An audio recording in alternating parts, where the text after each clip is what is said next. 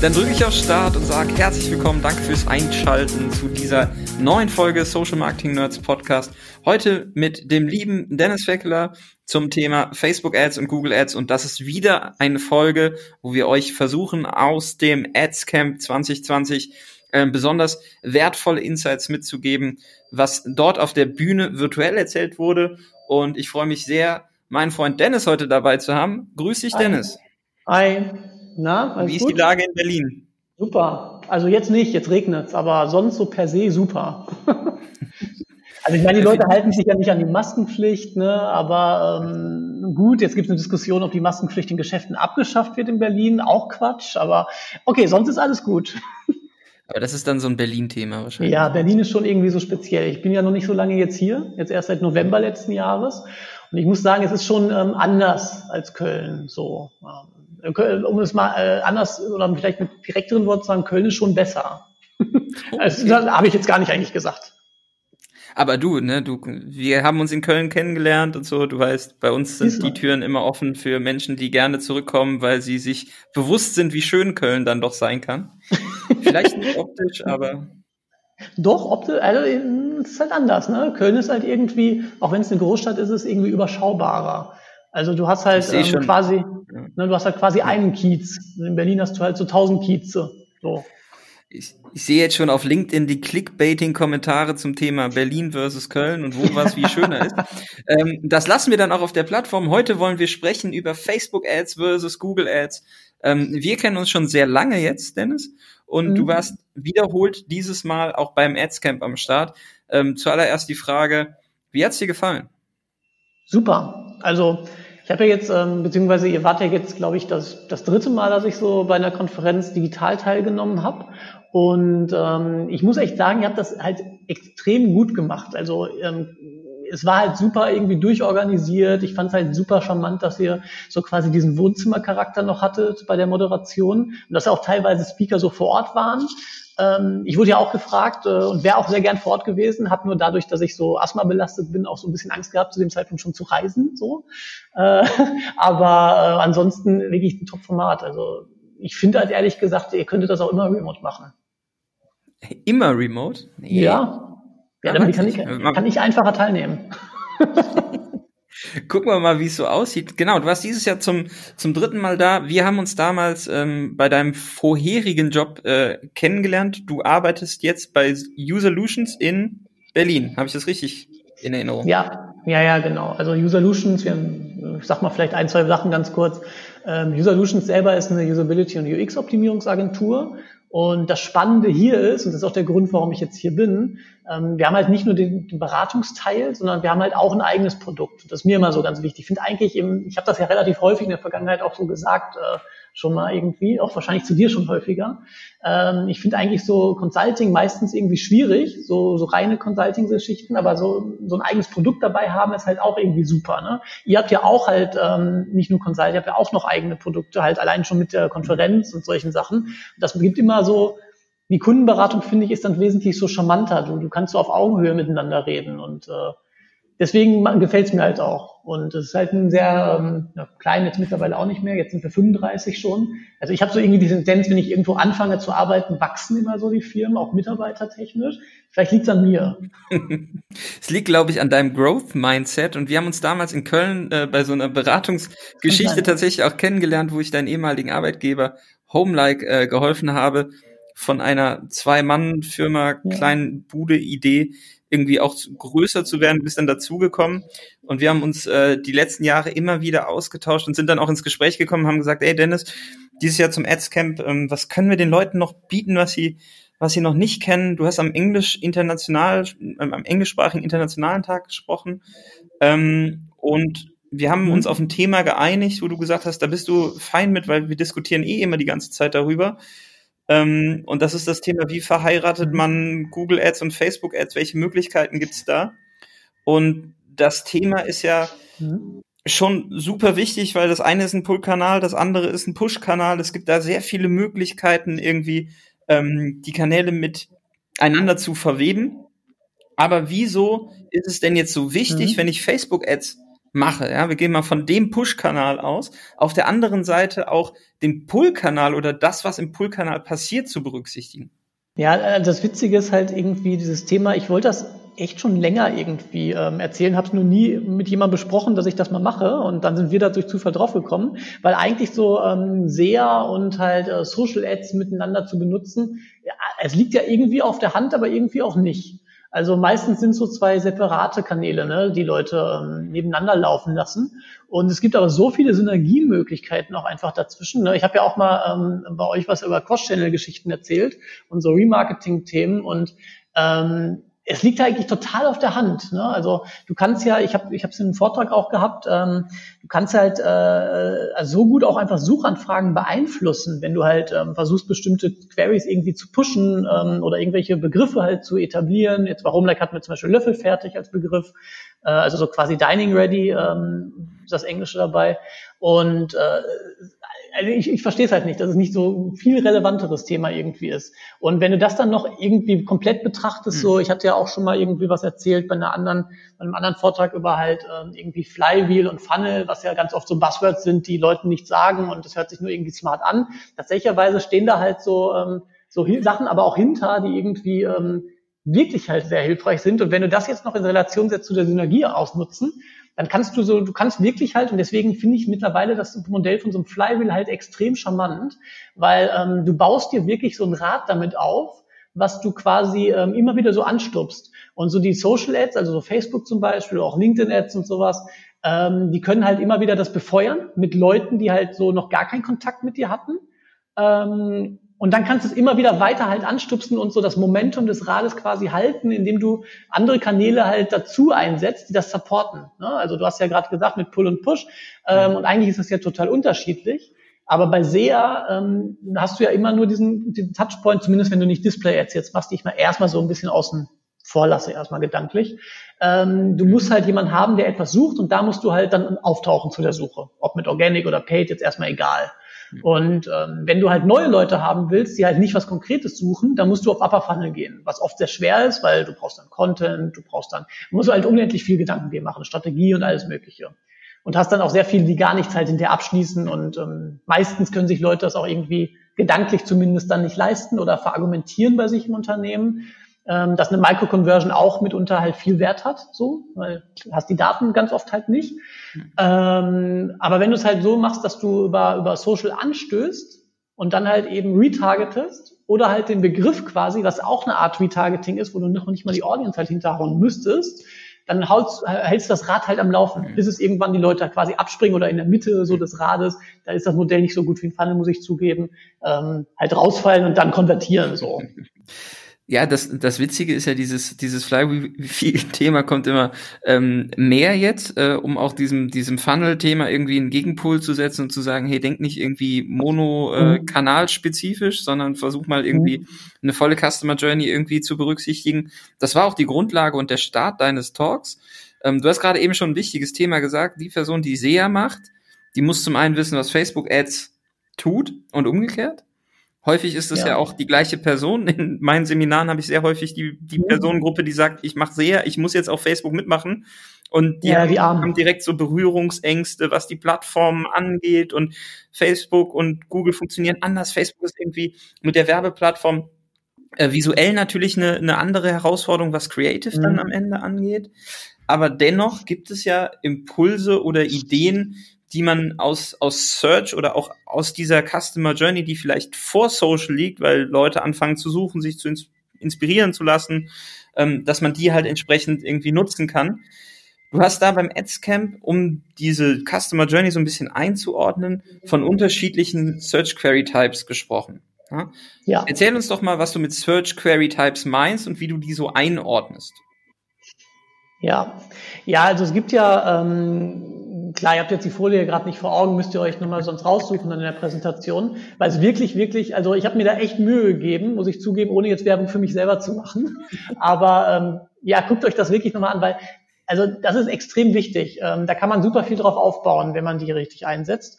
Ähm, Search Query Type selber sagt erstmal, vielleicht steige ich da ganz kurz ein, ähm, sagt erstmal etwas über die Art der Suche aus, über die Art des Intents dieser Suche. Ähm, so im SEA. Ich muss auch zugeben, übrigens, um nochmal ganz kurz vielleicht anzuknüpfen, dass du zuvor gesagt hast, du hast oft Leute drin sitzen, die, ähm, die beides halt dann irgendwie betreuen. Und ganz oft wird es wahrscheinlich der Fall sein, dass der, ähm, der Facebook-Ads-Manager dann auch irgendwie SEA mitmachen soll. Ähm, meine Erfahrung ist tatsächlich, es ist echt einfacher, wenn der SEA-Manager auch Facebook-Ads mitmachen soll, weil das Mindset halt irgendwie ähm, so ein bisschen dann in technischeren Kampagnenaufbau und so weiter anders drin ist und dann ist es einfacher halt in Facebook-Ads reinzukommen.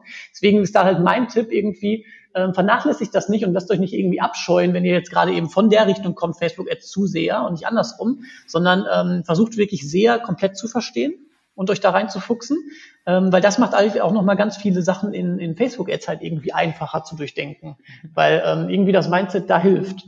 Äh, aber gut, zu den Search, äh, Search Query Types zurück. Also es gibt halt verschiedene Arten des Search Intents, also verschiedene Arten von, was der äh, Kunde oder der Nutzer ähm, eigentlich sucht, basierend darauf, was er eingegeben hat. Ja, also wenn ich zum Beispiel jetzt eingebe, ähm, äh, keine Ahnung, ähm, Schokolade, ähm, Laktoseintoleranzprobleme, weil ich halt laktoseintolerant bin, dann ähm, ist mein Intent wahrscheinlich, dass ich eine Schokolade mitunter halt, äh, entweder will ich mich informieren, also es kann informeller halt Search Intent sein, ähm, oder, und das ist viel wahrscheinlicher, das ist meine Intention dahinter, dass ich gerne, eigentlich gerne eine Schokolade mal wieder essen wollen würde, mich aber nicht traue, weil ich halt laktoseintolerant bin und am liebsten auch eine hätte, die ich essen kann. So, das heißt, ich weiß über so, ein, so eine Suche von Leuten halt extrem viel darüber, was sie halt wollen oder kann es zumindest ableiten, wenn ich so ein bisschen logisch drüber nachdenke. Ähm, und das ist wirklich viel auch nur so logisch drüber nachdenken. Da ist gar nicht dann unendlich viel Erfahrung halt hinterher drin. Das kann man ein bisschen auch auswendig lernen und ähm, versuchen den halt über die Suchen drüber halt ähm, zu qualifizieren. Mhm. Also was vielleicht ein bisschen einfacher so erstmal ist, ist, ähm, wenn ich so dran denke, wie Lead-Qualifizierung halt funktioniert, also der ganze Bereich Lead-Nurturing. Und ähnlich kann ich das auch machen mit Retargeting über die Ads oder über Content, der halt ähm, zu anderen Suchen weiterführt. Mhm. Ähm, beispielsweise, äh, wenn ich jetzt nach Schokolade, ähm, Laktose, Probleme oder sowas suche, ähm, und eine Seite halt finde, die mir dann sagt, was die Probleme so sind und wie das entsteht und was so meine Lösung ist. Ne? Also so typische Content-Geschichte, Nähe, Nutzen, Relevanz halt beispielsweise ähm, und halt dann Pain Gain und halt Lösung und sowas. Mhm. Äh, und ich dann halt eine Lösung direkt da finde, die überleitet, ist es sehr, sehr wahrscheinlich, dass ich in Zukunft dann nochmal was suchen werde und zwar irgendwie, ähm, weiß nicht, ähm, laktosefreie Schokolade kaufen oder vielleicht sogar vegane Schokolade kaufen, weil ich dann gelernt habe, ah ja, vegan heißt ja immer laktoseintolerant äh, oder laktosefrei, sorry. ähm, falsch schon gesagt. Guter Gedanke, aber falsch schon gesagt. Äh, und äh, da, da kann ich die Leute halt mit durch vorqualifizieren. Das ist ein sehr einfaches Beispiel. Mhm. Ja, und da gibt's halt super viele Search Query Types. Da guckt euch nochmal auf der Folie an, ja. man benutzen kann. Natürlich haben nicht alle Zuhörerinnen und Zuhörer die Folien vor Augen oder waren Teil des Adscamps. Wir erreichen ja hier über den Podcast noch weitaus viel mehr Leute, als die nur, die nur beim Adscamp waren. Aber ähm, natürlich, diese Folie beziehungsweise auch die Ausgangslage ist ja, ich versuche meine Google Ads erstmal zu clustern, je nachdem, wo diese Person wahrscheinlich gerade in ihrer Kaufentscheidung steht, um dann mit Google-Anzeigen ähm, und verschiedenen Methoden die Nutzer auch dann vielleicht besser auf Facebook anzusprechen. Ähm, und an ja. der Stelle fangen wir ja an zu überlegen, okay, wir haben diese Keywords geclustert, die buchen wir ein, wir buchen Google-Anzeigen. Die kommen auf meine Seite. Okay, dann brauche ich einen Pixel in der Regel um sie auf Facebook und Instagram wieder anzusprechen. Aber wie mache ich das mhm. denn jetzt, dass ich genau dieses eine Keyword, was ich eingebucht habe, oder diese eine Suchphrase, die vielleicht laktosefreie äh, Schokolade ist, wie kriege ich denn genau die wieder über Facebook dann angesprochen? Mhm. Ähm, ist eigentlich total einfach. Also es sind eigentlich nur vier Schritte, die so dahinter stehen. Das eine ist halt, du brauchst erstmal deine Search Ad, ne, das hast du ja gerade gesagt, so mit der laktosefreien Schokolade beispielsweise. Dann hängst du halt äh, URL-Parameter dran. Das können UTM-Parameter sein. Ne? Die hast du dann auch in Analytics gleich zur Auswertung drin. Äh, Müssen es aber nicht. Es kann auch irgendeiner sein, der dahinter hängt. Also dieses Fragezeichen, ähm, R gleich, was weiß ich was, sowas zum Beispiel. Mhm. Ähm, und darauf kannst du dann eine Custom Audience bauen. Ne? Klar, Voraussetzung ist, dass du einen Facebook-Pixel auf der Seite hast. Und die Custom Audience, und das ist das Spannende, und das haben echt nicht so äh, viele Leute auf dem Schirm. Ähm, und es ist immer so, wenn ich das dann irgendwo mal durch Zufall jemandem sage, so, naja, du kannst ja einfach eine Custom Audience auf ähm, UL-Parameter machen, ist das immer so ein, ah ja, es stimmt. Hm. Das macht ja total Sinn, weil der URL-Parameter ist ja in der URL drin. Hm. Und eine Custom Audience kannst du halt eine URL enthält das und das reinschreiben. Super simpel. Und da schreibst dann einfach nur halt rein, äh, R ist gleich, äh, was weiß ich, laktosefrei oder sowas. Mhm. Wenn du jetzt, ähm, wenn du es so halt irgendwie da rein kopiert hast. So, und dann hast du dein Custom Audience. Und dann machst du einfach eine Retargeting-Ad. Oder so noch ein Lookalike-Audience drauf, wenn es dann groß genug wird. Ähm, und dann kannst du sogar statistisch ähnliche Leute halt targeten. Also ist eigentlich total einfach. Das Spannende ist ja, auch da an der Stelle einfach weitergedacht. Natürlich wäre das jetzt der konkrete Anwendungsfall. Du buchst ein Keyword ein, die URL, die du dahinter setzt, versetzt, äh, ja. hinterlegst du mit Parametern. Aber ihr da draußen, die uns gerade zuhören, wo überall setzt ihr URLs ein, die ihr parametrisieren könnt? Ja, also mhm. beispielsweise im Jobbereich. Ich schalte teure Stellenanzeigen bei Indeed oder Stepstone, kann da Parameter dranhängen und könnte ja, diese, diese Bewerber, die auf meine Karriereseite kommen, über das vielleicht teure Stellenangebot oder die tolle, ähm, teure Stellenanzeige ähm, spezifisch wieder ansprechen, weil am Ende könnt ihr entsprechend alle Seitenaufrufe, die mit einem Parameter versehen sind, in die Custom Audience schreiben. Und das heißt auch, jede Traffic-Quelle, die quasi vorgelagert dazu führt, dass sie Traffic auf eure Webseite bringt, ähm, dann entsprechend spezifisch wieder retargeten, wenn ihr diese Parameter mitgibt. Das ist natürlich immer ein bisschen Fleißarbeit, Dennis, ne? Ja. Aber kann man auch sicherlich auch schön automatisieren. Kann man auch automatisieren, genau. Also es kommt halt immer darauf an, wofür jetzt, aber man, ja, kann es automatisieren. Es gibt auch Workarounds, ähm, das über eine Sheets-Tabelle halt hochzuladen. Äh, zum Beispiel bei Jobpostings, wo du jetzt warst, ist ja immer ein, ist ja ganz oft immer ein Feed hinter, den du halt hochlädst. Mhm. Ähm, dann kannst du es über eine Google Sheets-Tabelle halt irgendwie anreichern mit so einem Apprehend als Formel halt dahinter. Und dann nimmst du die, ähm, die CSV, die da rauskommt, lässt du dann halt äh, importieren beim Jobding. Aber ist nicht so kompliziert eigentlich. Mhm. Das heißt aber auch, wenn ich jetzt mir nochmal diese ganzen Keywords überlege und sie mappe nach der jeweiligen Station in der Kaufentscheidung oder auch nach spezifischen mhm. Messages, kann ich ja auch das Retargeting über Facebook dann entsprechend anders adressieren, weil ich, wenn ich weiß, okay, die kommen über das Keyword laktosefreie äh, Schokolade vegan, kann man, ne, so, diese drei Dinge, dann wissen wir ja schon über den Pull-Kanal, welche Intention und welche Value Proposition möglicherweise, welches Alleinstellungsmerkmal ähm, von hoher mhm. Bedeutung mhm. ist. Und das könnte man ja in der Wiederansprache ähm, stark forcieren. Ja, genau. Also das ist auch die Grundidee, ne, dass du ähm, klar, also nur die Ads halt auf diese Custom Audience schalten und dann Retargeting sehr spezifisch zu machen, es ist halt das eine, dann hast du es irgendwie datentechnisch schön gelöst und kannst das schön nachverfolgen, aber du hast die Kunden ja halt gar nicht irgendwie ähm, individuell angesprochen. Und das ist halt der größte Vorteil daraus. Also du kannst das komplett weiterspinnen. Ne? Das ist ja genau, was ich meinte mit dem Momentum beim Flywheel halt. Ähm, wenn du jetzt ähm, eine Retargeting-Ad auf die, die Schokolade haust und dem halt das nächste quasi so mitgibst, was er irgendwie als Inhalt hätte, also irgendwie ein Upper Funnel Content mitunter auch nochmal zu, zu ähm, warum vegane Schokolade sogar äh, immer laktosefrei ist und deswegen für Laktoseintolerante ist halt viel einfacher, ist halt vegan Schokolade zu haben. Oder du könntest sogar noch mal viel weiter spinnen. Ähm, es ist ja tatsächlich ein Fakt, also zumindest in Berlin, es ist einfacher halt einfach vegan zu essen und zu bestellen, als sich ähm, bei jedem Restaurant durchzufragen, ist das laktoseintolerant? Die wissen das nicht. Mhm. Aber vegan wissen sie. Mhm. Und ähm, so ist es halt da auch. Du könntest, das, das kannst du halt den Leuten einfach zeigen. Und dann hast du wieder die nächste Suche. Weil dann fragen sich ja vielleicht, oh ja, vegan, vegan Schokolade ist immer laktosefrei, das heißt vegan Essen ist immer Laktose, ah ja, okay. Und ähm, vielleicht verkaufe ich gar keine Schokolade, habe aber diesen Content halt benutzt, sondern ich verkaufe vielleicht halt vegane, ähm, weiß nicht, äh, Pralinen, mhm. wo nur Schokolade drin ist. Und da kann ich sie halt darauf bringen. Und dann denken sie, ah, auch Pralinen, das ist natürlich geil. So, mhm. ne? Und dann, ah ja, Pralinen habe ich schon ewig nicht mehr gegessen, weil ich habe immer Bauchschmerzen. Ja, oder, und dann bestellen sie halt Pralinen. Ja, oder du machst halt irgendwie Rezepte oder ein Test oder ein Vergleich oder ja. baust halt irgendwie Testimonial-Content um das Produkt rum, was du dann irgendwie in einem Mid-Funnel dann vielleicht wieder oder weiter in einem Upper-Funnel irgendwie ähm, fährst.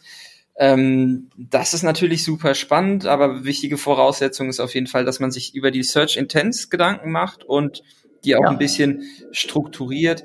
Ähm, du hast da ähm, ein Best Practice gegeben, wonach du immer den Breakdown machst, nach informativen ja. Search Queries, nach äh, Navigation Search Queries, kommerziellen Search Queries mhm. und dann nach transaktionalen Search Queries. Ähm, und das wäre dann auch deine Empfehlung sicherlich, dich einmal durch die Keywords durchzuarbeiten und zu sagen, in welcher Stufe macht dieses Keyword Sinn und wie sollte dann das Retargeting ähm, im Idealfall aufbauen und was wäre ein, ein Content Piece oder eine, eine Ad, ein Format, was in der Stufe dann auch in der Wiederansprache Sinn macht. Ne? Ja, ich habe ich hab noch zwei weitere halt dabei gehabt, und zwar Preis und ähm, Attribute. Ja. Ne? Und äh, das macht halt auch Sinn. Also die vier, die du genannt hast, sind so die quasi die ganz groben, die mhm. halt Sinn machen. Ähm, wenn du auf Preis und Attribut gehst, das ist ja mitunter auch spannend, kannst du mit äh, eine preissensible äh, Zielgruppe auch nochmal rausfiltern. Äh, wenn du zum Beispiel so Suchen hast, was ja oft passiert, irgendwie, wenn jemand sucht nach Sheep oder halt nach günstig oder sowas. Mhm. Ähm, das sagt halt relativ viel aus. Und das ist auch eine typische Suche, so irgendwie, oder beste, beste Fernseher 2020 Vergleich. Mhm. So. Ne? Und dann kommt meistens noch dazu, wenn die die ersten Vergleiche gesehen haben und sehen, ah, scheiße, so ein Fernseher kostet 2000 Euro, der halt richtig gut ist, äh, dann fangen sie an mit beste äh, Fernseher 2020 äh, unter 1000 oder so. Mhm. Und ähm, das gibt dir halt enorm viel nochmal mit Preis zu nehmen oder Attribute, wenn du Fahrräder verkaufst mit Rot, Gelb, Gangschaltungsarten und allem möglichen. Mhm. Also das ist auch nochmal ein bisschen branchenspezifisch. Mhm. Aber machen das Retargeting halt dann super, äh, super effizient, ne? Super, ja, vor allen Dingen total granular. Und wenn du jetzt noch dran denkst, dass du ja auch ähm, bei Facebook halt äh, Produktfeeds hochladen kannst und auch einzelne Produktgruppen quasi rausfiltern kannst und so, ähm, und dann halt retargetest auf ähm, was ganz Granulares mit den, nur den Produkten, die diese Attribute erfüllen, es ist egal. Also meine Erfahrung ist, das konvertiert halt wie Sau. Hm.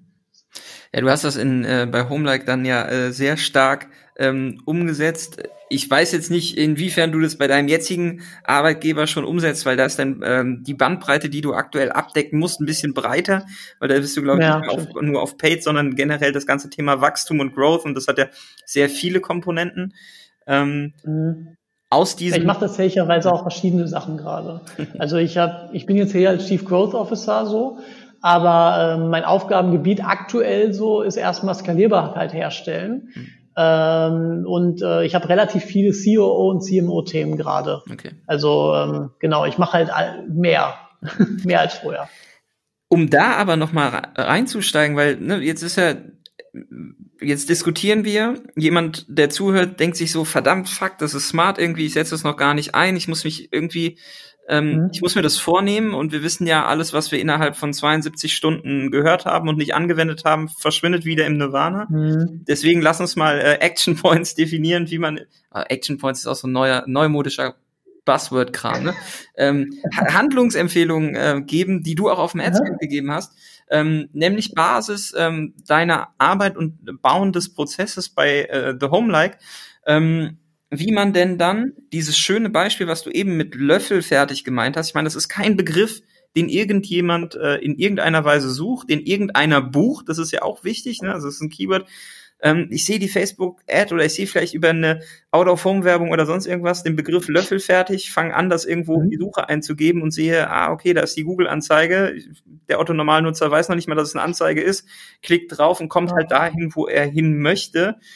Wie schaffe ich es denn, überhaupt in diesen Stand zu kommen oder den Prozess zu bauen, Suchintentionen so zu beeinflussen, dass es irgendwie ein sauberes, eine saubere, einen sauberen Standard dann hat am Ende? Hm.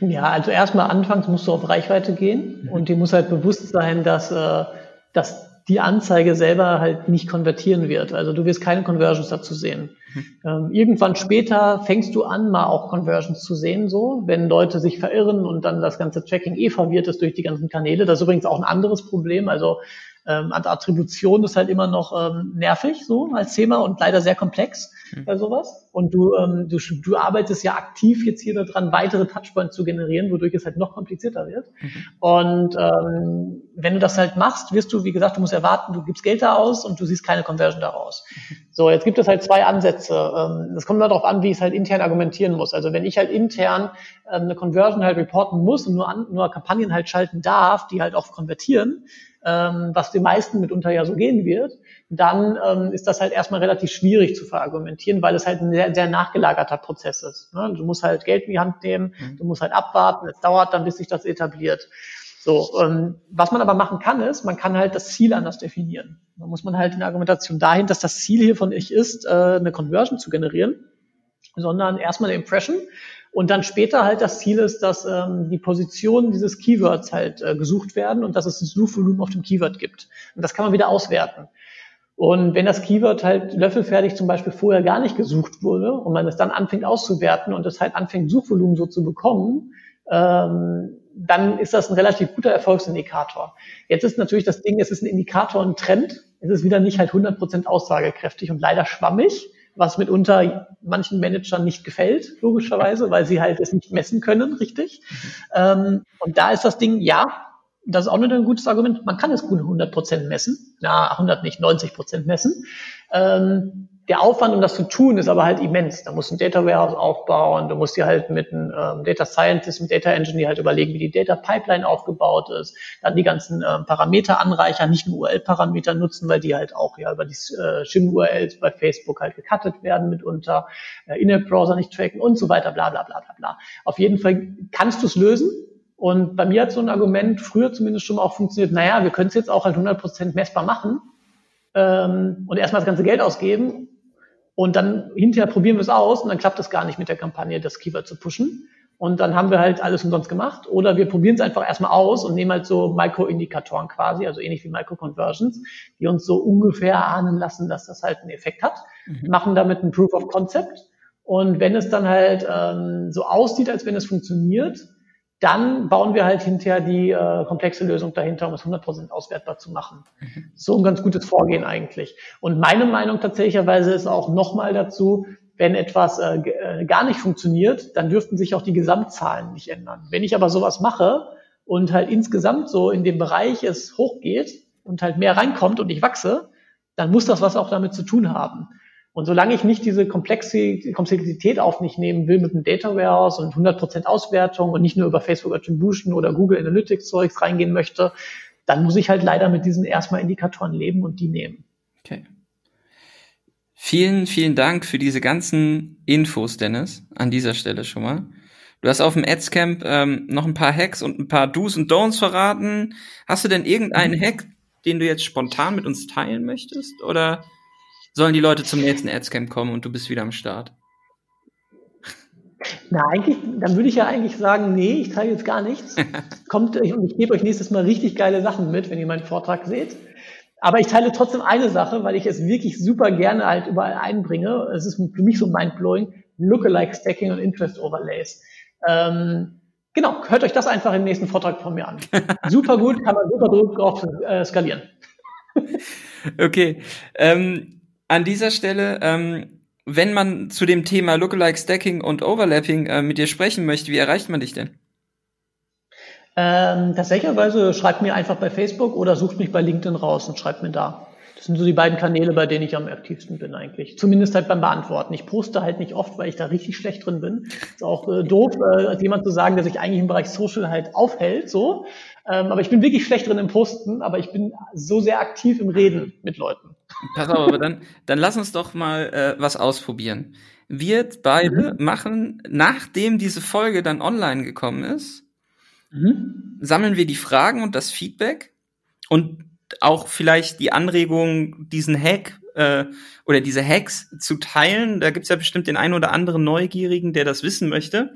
Und dann machen wir beide mal was, was, was ich tatsächlich letzte Woche zum ersten Mal gemacht habe, was du wahrscheinlich noch nie gemacht hast. Wir gehen mal bei Instagram zusammen live. So eine halbe Stunde. Nice. Das machen wir. Dann machen wir ein Ask Me Anything zu, zum Thema äh, Facebook Ads versus Google Ads. Und wir mhm. äh, machen, probieren uns mal in einem Live-Thema aus. Spannend. Ja? Doppelt spannend. Also ich muss sagen, meine Freundin wird jetzt lachen. Die ist ja hier äh, also Leitung Social Media bei Peter.